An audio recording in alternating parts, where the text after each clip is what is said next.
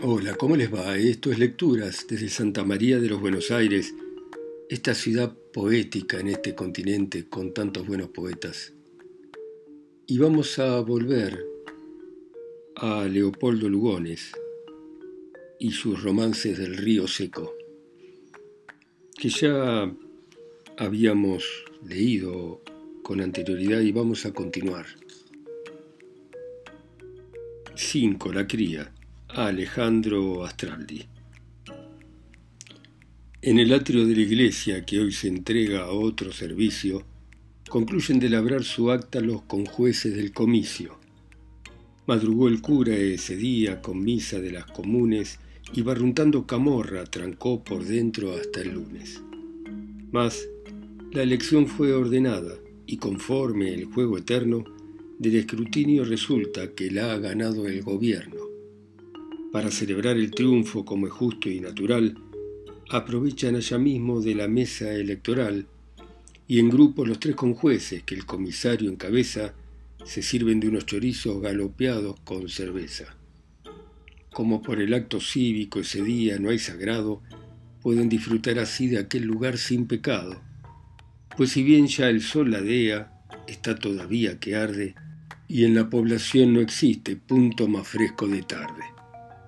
Aunque uno que otro adulón del convite participa, los más, detrás de la iglesia, se hallan rodeando una pipa. Desde allá y con el holgorio se les oye el alarido, entre un incendio de cohetes que celebran al partido.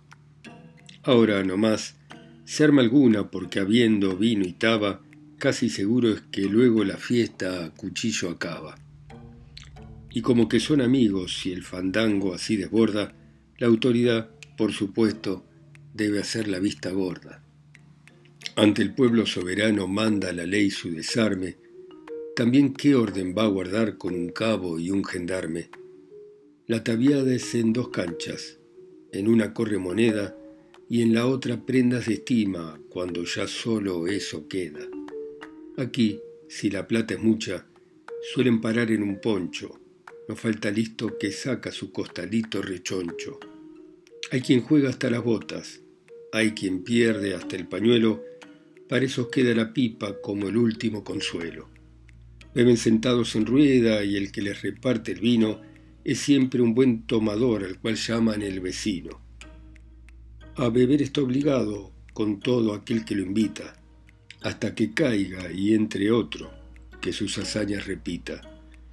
Así esos hombres servidos suelen ponerse molestos empezando a ocasionarse con bravatas o denuestos. Y como la única prenda que no se juega es la daga, para echar una de a pie, nunca faltará quien lo haga. 2. A todo esto, allá en la mesa donde no votó un contrario, carteaban una primera con jueces y comisario. Ninguno sobre los naipes le arisquea al patacón, mas ahora caigo en la cuenta que no he dicho quiénes son pues sabrán que el comisario fue alférez por la ordenanza y que pasó la frontera como la primera lanza. Retirado del servicio sin que nadie se lo explique, dieron en sacar que es hijo de cautiva y de cacique, añadiendo que enterado de aquello pidió la baja por no derramar su sangre con felonía y ventaja. Que adviertan que a más del tipo que lo asemeja a los suyos, volea el paso en lo parejo como andando entre los yuyos y que cuando se descalza la cosa mejor se ve porque en el rastro y que deja toda la planta del pie. El primer conjuez de mesa es el que las actas labra, picarón de mucho código y de muy buena palabra. Tiene colorado el pelo, mas dicen que es mulatazo, porque le han visto patente la raya en el espinazo. El otro es un paisanote de aquellos que para mengua sudan al echar la firma y hacen talón con la lengua. Para mengua del sufragio dijera el señor maestro que con la gente contraria se ha metido a mozo diestro. Pues aquí debo explicarles que todo esto se conversa, dice el juez que en los corrillos de una oposición perversa, ya que según lo denuncian las gacetas gubernistas, se sabe que aquellas son calumnias de los mitristas. Pero nos falta el más lauto y también de más empresa, que don Gavino Racedo, presidente de la mesa. Aun cuando su estancia quede no distante de la villa, pocas veces por allá se ve su pera tordilla. En la Guardia Nacional que él dota de caballada, es comandante honorario solo por cargar espada. Pero la sabe llevar como varón, eso sí, y es fama de temerario la que goza por allí. Figúrense que una siesta dos pillos en hora mala van y lo encuentran durmiendo bajo la sombra de un tala. Son dos ternes de avería que con él tienen su asunto. Ahora verás, viejo malo, cómo se adoba un difunto. Para gozarla mejor se allegaron despacito, le resbalaron la espada y le pegaron el grito. Y fue cosa de no creer, pero se les defendió, haciendo arma de una bota que a manotear alcanzó. Ninguno logró tocarlo, hasta que en eso cayeron sus dos hijos que campeaban en el monte y que algo oyeron entonces fue robo el caso y más no hubo menester con aquel par de cachorros que eran todo su querer. Mas los dos pillos hallaron por su mano el escarmiento. Uno fue para el olvido, otro se rindió al momento. Y al juez lo entregó en persona, mansito ya como un buey, con una coyunda unido bajo el yugo de la ley. 3. Como es arco y que su vista el sol de frente rechaza, Don Gavino eligió asiento, dando la espalda a la plaza. A su derecha, en el suelo, dos bolsas de patacones hasta la boca colmadas dan que hacer a los mirones. Porque está ganando el viejo y es rumboso en el barato. Las bolsas pelo barcino son enterizas de gato. Al fondo del atrio, un negro que le sigue de asistente le cuida el poncho y la espada que él nos lleva ante la gente. Poco a poco el fresco empina su gacho de paja blanca que luce la escarapela nacional en la retranca. Cuando ya al ponerse el sol rompe como a voz de mando el alboroto de un grupo que entra en la plaza peleando. Es la yunta de cachorros que se ha entreverado sola con unos quince borrachos a puñal, rebenque y bola. De salto en salto recula y a ganar terreno atina porque tiene los caballos a la vuelta en la otra esquina. En el brazo, atajo y punta lleva las mantas deshechas algunos de los que atacan les colorean las mechas. Mas la pareja de mozos se desempeña en el trance de modo que no hay rebenque, bola o puñal que la alcance. Así cruzando la plaza sin turbación ni fatiga, medio en cuclillas pelea mezquinando la barriga. Y cuando los otros cargan, parece que se les vuela, rayando como en el triunfo la mudanza con la espuela. Mas, por momentos alivian atacando de improviso, para hacer un desparramo y echarle otra chura al guiso. Véanlo al rubito, a Delfín, que me dicen del muchacho, de un planazo por chacota se basurea un borracho. Y al tirarle otro, furioso, con un bote de ginebra, vuelca el puñal y en el cabo recibe el frasco y lo quiebra. Y el trigueño, ceferino, bien haya el mozo liviano, ahí algún tiro de bolas que al pasar ató al hermano. Pero él, sin tardanza alguna, de un tajo lo desmanea y con una nueva atropellada vuelve a igualar la pelea. A uno lo arrolla de punta, de un zurdazo se tumba otro, y al cerdudo que lo boleaba le tuzó el jopo a lo potro. Allí arrecia el entrevero y el peligro de los dos. No falta ya timorato que los encomiende a Dios. Ningún jugador se mueve de la mesa, mientras tanto, puñalada más o menos, no va a causarles espanto. Pero en eso uno que viene de presenciar los destrozos, ve a don Racedo, le grita, cómo le traen sus dos mozos. A esta voz el comandante gira sin prisa ni asombro la cabeza para echar una ojeada sobre el hombro. Y volviéndose a la carta que en ese momento abría, dice, déjenlos nomás, los dos son de buena cría. Habráse visto en un padre semejante indiferencia, pero es el caso que el viejo tuvo razón en su creencia pues allí a poco volvieron los muchachos en sus pingos, aseaditos y asentados como para los domingos. Bien ve querido no está, ni aunque lo halague su audacia, lo único que les pregunta es si no ha habido desgracia. Ellos, también muy medidos, se reducen a expresar que no pegaron de punta, sino solo a cortar, que ya a la estancia regresan y si no los necesita, le piden su bendición y encargos para mamita. Eso basta porque entre hombres es de flojo la jactancia. Que Dios los guarde, bendice, vuelvan juntos a la estancia. Cuando entren a los potreros no se olviden de la puerta y díganle a Encarnación que no me espere despierta. Esa noche en la tertulia que ha seguido en lo del juez, dice que lo habrán supuesto de mal corazón, tal vez, pero que él a sus muchachos no achica ni ante la muerte, que bien sabía lo que valen, como se ha visto por suerte, y que tampoco iba a encarse a rezar el ay Jesús, cuando ya en 55 llevaba orejeado un flus. 6. El obispo, Aubaldo Benzi. Ese fray Mamerto Esquiú, nuestro obispo diocesano, volvía de unas misiones tierra adentro por el llano, por el llano y por la sierra, donde la gente rural mucho tiempo había pasado sin visita pastoral. Pues como que bien portaba el cordón de San Francisco, prefería al peón más pobre y al rústico más arisco. Así, al ocupar la sede, dispuso, con mano abierta, que todo el ajuar de precio en la limosna se invierta y haciendo al menesteroso el lugar que se le debe, tenía la misericordia de Jesús sobre la plebe. Bien haya el santo piadoso, santo dicho, y no lo enmiendo, que tal fama desde entonces mereció aquel reverendo. Aunque conviene a saber que con aflicción humilde, más que tenerlo por gloria, lo reputaba una tilde. Notorio era que después de porfiada resistencia, había aceptado la silla bajo rigor de obediencia y hasta la cruz de oro al pecho que debe usar el prelado, dentro del seno la llevaba por no ostentar ni en sagrado. Con lo que a primera vista parecía un fraile cualquiera, según muy cuerdo y laudable lo hallaba él de esa manera.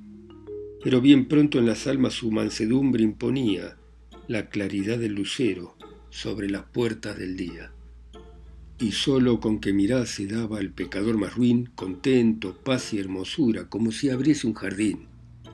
Pálido de penitencia, que como en marfil lo labra, fragancia del corazón le subía en la palabra. Era de presencia airosa a pesar del sacrificio con que alegre soportaba trabajo, ayuno y silicio. Y esto que paso a contarles lo sé porque se alojó en casa de mis mayores cuando al río seco llegó allá mismo, hasta olvidado del preciso refrigerio, sin descanso y sin excusas, ejercía su ministerio. Es que las horas de iglesia no alcanzaban para tantos como al perdón acudían con sus culpas y quebrantos, pues era tal el fervor de aquellas almas sencillas que hasta llevaban de lejos tullidos en angarillas. Por eso es que algunas veces en la plaza predicaba a la claridad benigna que la tarde le prestaba tardecitas de la sierra que al aplacarse el bochorno bajaban como cantando por las peñas del contorno. Ya se azulaba el faldeo donde a la oración asoma tan bella en su soledad la azucena de la loma. Y solían mezclarse el eco de las palabras sagradas, el silbo de las perdices y el balar de las majadas. Qué gentío, viese usted, no acabo si lo detallo. Había hasta gauchos esquivos que escuchaban de a caballo Allá se ablandaba el duro y se reducía el vil. Más de una infeliz lloraba con el gauchito al cuadril. Y en la suavidad de aquella dominación sin alarde, almas y frentes lavaba la frescura de la tarde.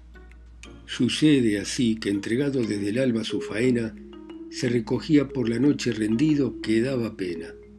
Mas luego no sé quién supo, siempre hay de esos advertidos, que la cuja abandonaba cuando nos sentía dormidos y poniendo únicamente bajo la cara un pañuelo, abreviaba su descanso tendido en el duro suelo. Era hijo de Catamarca, no es justo que esto se calle, pues Nuestra Señora y él son las glorias de aquel valle. De regreso, como dije, cuando va a tomar el tren, en la estación ha ocurrido lo que ahora sabrán también. Mientras séquito y viajeros almuerzan en la cantina, rezando sus oraciones, él por el andén camina. Detrás, mediando la calle, queda el comedor que digo, de modo que puede hacerla sin estorbo ni testigo, ya que hasta los familiares se han de apartar con respeto cuando quiere así a sus preces entregarse por completo. Fuerzas en ellas pide a Dios para cumplir la tarea y en el sosiego del campo su soledad se recrea. Cuando Cataique deprisa llega un clérigo muy listo, en una mula alazana que de andar es por lo visto.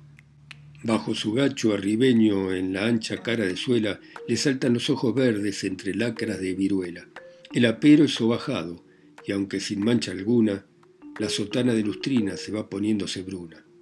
Solamente pinta en lujo con sus borlas y labores las abultadas alforjas bordadas en tres colores. Es el cura de Citón, don Juan Correa, que atento con su señora ilustrísima quiere hacer conocimiento Tomará para lograrlo el mismo tren que ahora arriba, incorporándose al clero que forma la comitiva. Pues como algún camarada tendrá ahí, durante el viaje, se hará presentar con él para rendir su homenaje. Mas, ¿qué digo un camarada cuando es, sin hacerle halago, el hombre con más amigos que se conoce en el pago? Y a fe que bien los merece, porque no habrá feligrés que con gratitud no alabe su empeño y desinterés quien vendrá por los auxilios, que emprenda solo el regreso, siempre anda como de chasque de acá para allá con eso. Algo médico también, aunque medio barbarón, es de los que saca muelas con el piolín y el tizón. Pero receta continuo su bisma o su cataplasma al que se quiebra en la doma o en el arreo se pasma. Así amaña sus quehaceres del sacramento al remedio, sin perder el buen humor aunque jamás tenga medio. De lo poquito que gana no queda para el ahorro, ni de mermar se lo dejan el petardo y el socorro. A más que siendo tan pobres todos esos vecindarios, suelen pagarle en especie sus módicos honorarios. No tiene sino esa mula que de andar sacó en persona, pues una viuda por misa se la cambió redomona. Es que es diestro en el rebenque, lo mismo que en el hisopo, ocurrente y hasta creo que capaz de algún piropo. Pero aquí cumple advertirles más que lo vean tan feliz, que nunca le conocieron a Rimo ni otro desliz. Apremiado, pues, llegaba a la estación mi don Juan, no fuese el tren a ganarle, malogrando así su afán. Pie a tierra echado, resuelto, y abajando las maletas contra un pilar las arrima como que las trae repletas. Solo entonces mira al fraile que anda allá y que desde luego ningún interés le causa porque cree que es un lego. Sí, pues un lego, al cuidado del equipaje, quizás, con lo que tiene la idea de aprovecharlo ahí no más. Hermano, por vida suya, le dice de muy buen modo, repáreme las alforjas mientras voy por acomodo. Queda mano aquí cerquita, en ese potrero grande. Soy el cura de Citón, para lo que usted me mande. Vaya, señor, sin cuidado, el obispo le replica. Pronto vuelve ya de a pie y a instalarse se dedica y desde la plataforma del vagón que ha hallado abierto, como ve tan manso al fraile, consuma su desacierto. Hermano, vuelve a decirle, con las alforjas bromeando, alcáncemela, no tema, que no pasan contrabando. Allá las carga el obispo, sin impaciencia ni asombro, con lo pesadas que tan tiene que echarlas al hombro. Pobrecito, tan conforme y servicial, don Juan piensa, si no fuese por su estado le ofrecía una recompensa pero dicen que el obispo se manifiesta severo para con los regulares en materia de dinero, porque es y que ni a las monjas vender, como antes permite en el torno de sus alcorzas y ovejitas de confite. Lástima de aquel buen lego más que es tan formal de juro, que a lo mejor su agasajo va y lo pone en un apuro. De modo que no se anima ni a echarle un real en la manga y un simple Dios se lo pague le retribuye la changa. En eso, mientras sus cosas dentro del vagón alista, la gente llena el andén y pierde al fraile de vista. Mas no se preocupa de ello, pues para el caso que apronta, ¿en qué le puede ayudar a alguien de tan poca monta? Cuando el tren se pone en marcha y oportuno le parece, busca y encuentra un amigo que a presentarlo se ofrece. Aunque viaja en reservado, Monseñor no es de cogote, de suerte que pronto ante él se encuentra en su camarote pero figúrense ustedes la confusión que lo embarga cuando se da en el obispo con su lego de la carga. Allí se arrodilla implorando perdón por su torpeza. El santo varón le puso una mano en la cabeza. No hay de qué, hermano, responde con tono suave y profundo, para ayudarnos estamos los hombres en este mundo. Así pudo, decía el cura, contemplar un ser sublime y en su sencillez patente la gracia que nos redime. Iluminado por ella, aunque era un paisano rudo, los ojos se le nublaron, la lengua se le hizo un nudo. Y agachando la cabeza como ante un santo de altar, no supe, amigo, concluía, más que echarme a lagrimear. Bueno, muy bien. Muy lindos estos romances del río seco del escritor argentino Leopoldo Lugones. Gracias por escucharlo ustedes en sus países, ciudades, continentes o islas, a través de mi voz, acá sola y lejos, en Santa María de los Buenos Aires. Chao, hasta mañana.